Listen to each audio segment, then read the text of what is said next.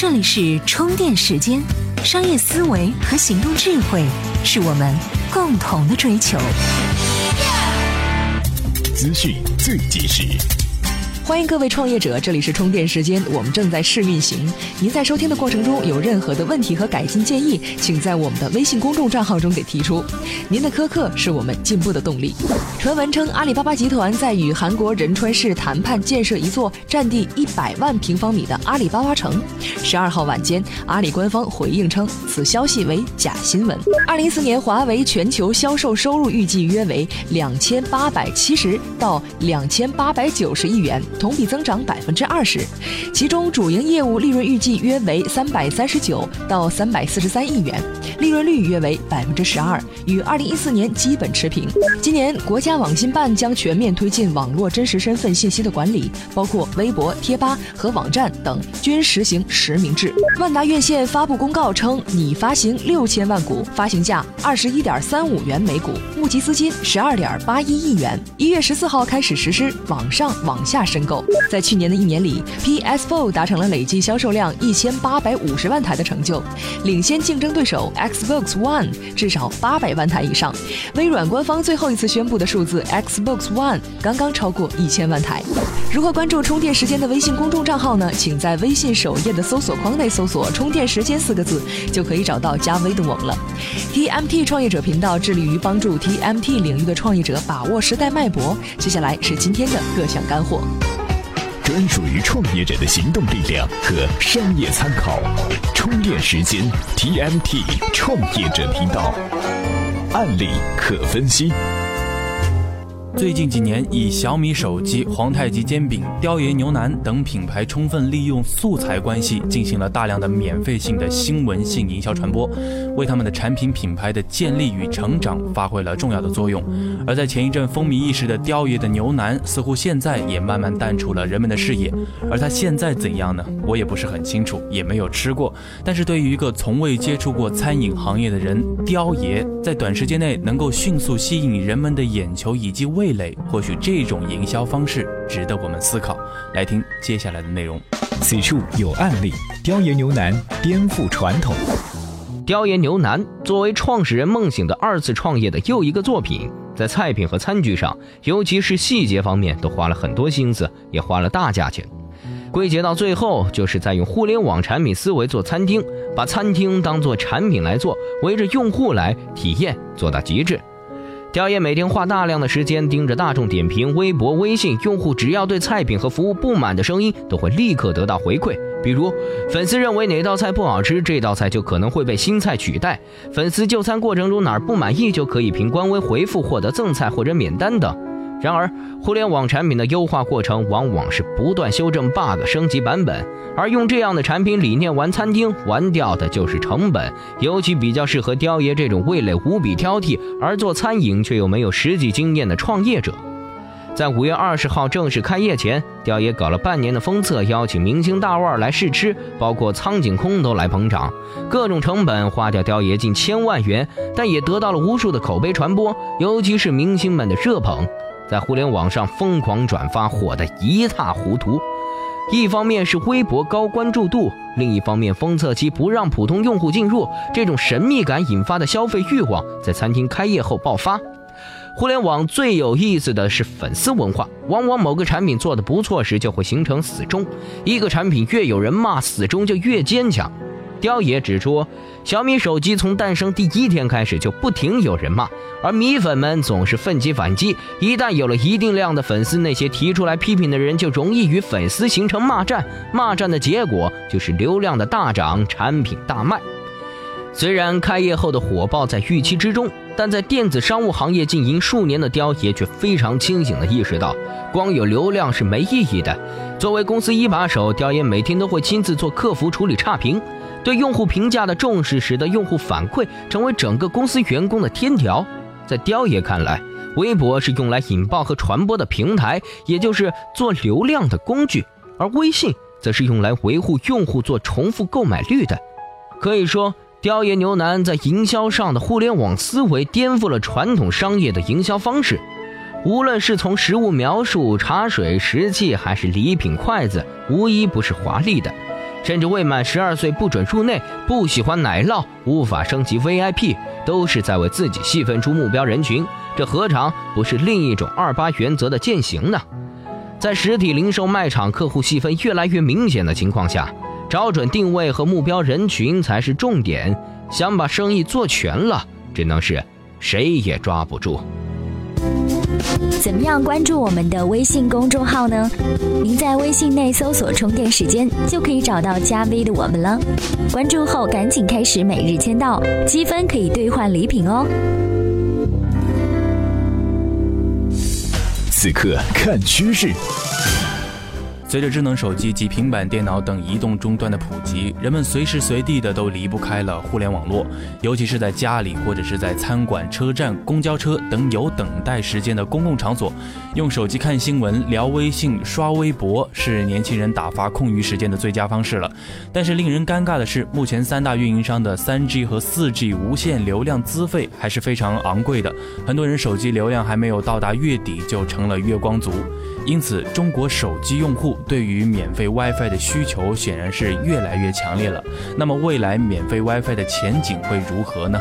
接下来，我们来聊聊这个话题。此刻看趋势，免费 WiFi 将会冲击移动 4G 吗？由于移动互联网入口更加分散化、碎片化。因此，任何有可能成为入口的移动互联网业务都被巨头虎视眈眈。显然，免费 WiFi 作为一个刚需业务，早已经被巨头重兵把守。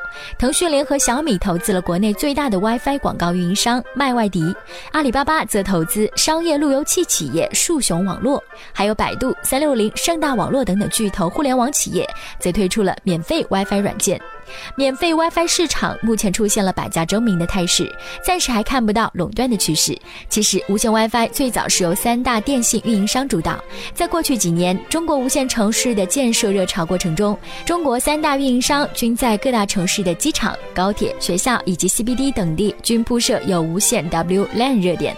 但是在运营策略上，无线 WiFi 被运营商作为一项即时收费的业务推广，同时当时的 WiFi 技术也不够成熟，形成不了稳定快速的无线网络，从而导致运营商投入数百亿元打造的数百上千万个 WLAN 热点，成为一张无人访问的僵尸网络。一直不温不火的无线网络业务，正是互联网巨头的大规模进入，免费 WiFi 市场才出现了井喷。相比之前，三大运营商一直运营多年的无线 WLAN 热点，这波免费 WiFi 浪潮的确让手机用户减轻了不少上网流量压力。毕竟，互联网企业的免费 WiFi 用户体验是要完胜之前被称为鸡肋的运营商 WLAN 热点。运营商是拿无线 WiFi 赚流量费，而互联网企业则建筑免费 WiFi 圈。用户，二者商业模式的差异决定了免费 WiFi 在互联网巨头手里成为了宝贝，因为用户就是一切，入口就是一切。未来免费 WiFi 将会与 4G 共存。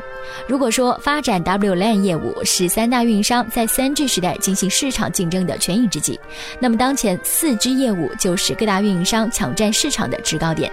由于中国移动比中国电信、中国联通提前获得 4G 牌照，其 4G 业务在2014年出现了火箭般的暴增。可以预见，随着互联网企业对免费 WiFi 业务的加速布局，当街边餐馆、购物中心、公交车、银行等等各类公共场所都随时可以用免费 WiFi 的。时候，凭借高速优势的运营商 4G 网络必然被免费 WiFi 分流，尤其是目前领先的移动 4G 网络资费依然离大众可接受的范围相差较远，因为免费 WiFi 的冲击也将使移动 4G 资费更快下降到平民化的水平。一边是广泛覆盖的免费的高速无线 WiFi，一边是收费的随时随地可以连接的 4G 网络，用户可以按需选择连接，合理控制流量资费，这才是普通用户。想要的无线生活，怎么样才能和其他喜欢咱们频道的伙伴们待在一起呢？首先，在微信搜索公众号“充电时间”，进入公众号，选择第三个按钮，点击群入口按钮，然后扫描你所在频道群的二维码，这样你就能随时随地和同频道的伙伴们待在一起了。此刻看趋势。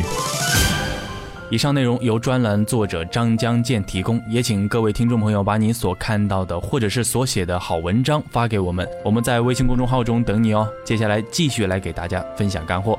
前段时间刚刚结束的国际消费电子展，可以说是引领着全球科技的发展方向。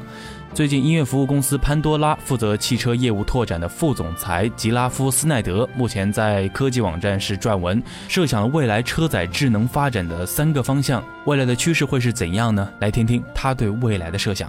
此刻看趋势，车载网络连接的三大趋势。汽车与科技行业越走越近，在很大程度上是因为网络连接的普及。汽车给予人们随心而行的自由，现在更是可以在随心而行时使用互联网。智能手机的兴起为消费者普及了这种概念，并增加了人们对动态的基于 IP 地址的车载服务的需求。同时，网络连接也可以为同行的汽车建立联系，更可以在汽车与道路之间建立联系。对我个人来说，能在今年的 CES 上看到这类技术的不断演化是件高兴事。我认为有三大领域值得关注。首先，安全性，自动驾驶汽车还在发展，不过由于技术与监管原因，可能还要等上很多年，我们才会看见高速公路上行驶着大量自动驾驶车辆的场面。也就是说，现在和近期在车内部采用的安全性技术。例如自动刹车与起步提醒以及修正技术，尚有相当大的完善空间。第二，舒适度，除了让我们的出行更加安全，科技还让人与车的交互更为惬意。宝马在 CES 上展现的自动泊车技术就是一个例子。从舒适的角度看，另一个值得人们有所作为的环节，便是网络连接如何驱动车载服务。CES 展上展出的一些技术，从新的角度来看待这个问题。例如，Pandora 与 QNX 还有高通合作打造的应用，就可以通过车载调节器和手机提供不错的体验，并允许消费者在这两种连接方式间任意切换。这是生态圈合作，共同推出灵活的解决方案，鼓励更多的潜在用户接受的一个范例。第三，娱乐，我的团队专注为 Pandora 的用户提供更好的车内收听体验，因此在我看来，这一领域最为亲切也最为实际。同时，这也是车载服务朝着基于 IP 方向发展的一部分。虽然我不能说车载收音机短期内就会被淘汰，但是很明显，消费者会需要更多更好的基于互联网的收听体验，也就是更为个性化、可以满足个人需求的体验。当然，让驾驶员感受到科技的，自然而然的不仅限于娱乐。随着车载技术的持续发展。我觉得我们会看到人们更关心如何把所有领域的服务更自然地添加到汽车上。各位朋友们，或者是创业者们，以后我们每期节目的结尾都会把时间交给我们的小伙伴们。你们有任何的创业想法、宣传项目、创业中所遇到的困难，甚至是团队招募等等，都可以在微信公众号中发语音给我们哦。我们会根据您的需求在节目中播出。目前呢，有一位创业者给我们发来他的困惑，如果你能回答这个问题，能够帮助。他的话也请在微信公众号中告诉我们，我们负责大桥，来听听他是怎么说的。首先，我非常感谢充电时间这个节目，他给我们这些创业小白提供一些很有用的资讯。嗯，我想提个疑问，就是关于，比如说你有一个比较好的项目，然后朋友和同事都比较看好，嗯，想想投钱入你的股份的话，我想问一下，这后期的运作是怎样的？嗯，还有后期，假设有风投公司或者是些投资公司，嗯，对你看好你的项目的话，那他们如果要投入嗯大部分资金的话，就这个是是怎么一个这种资金的比例是怎么一个安排？这个是我非常想理解的，想想了解的。这里是 TMT 创业者频道。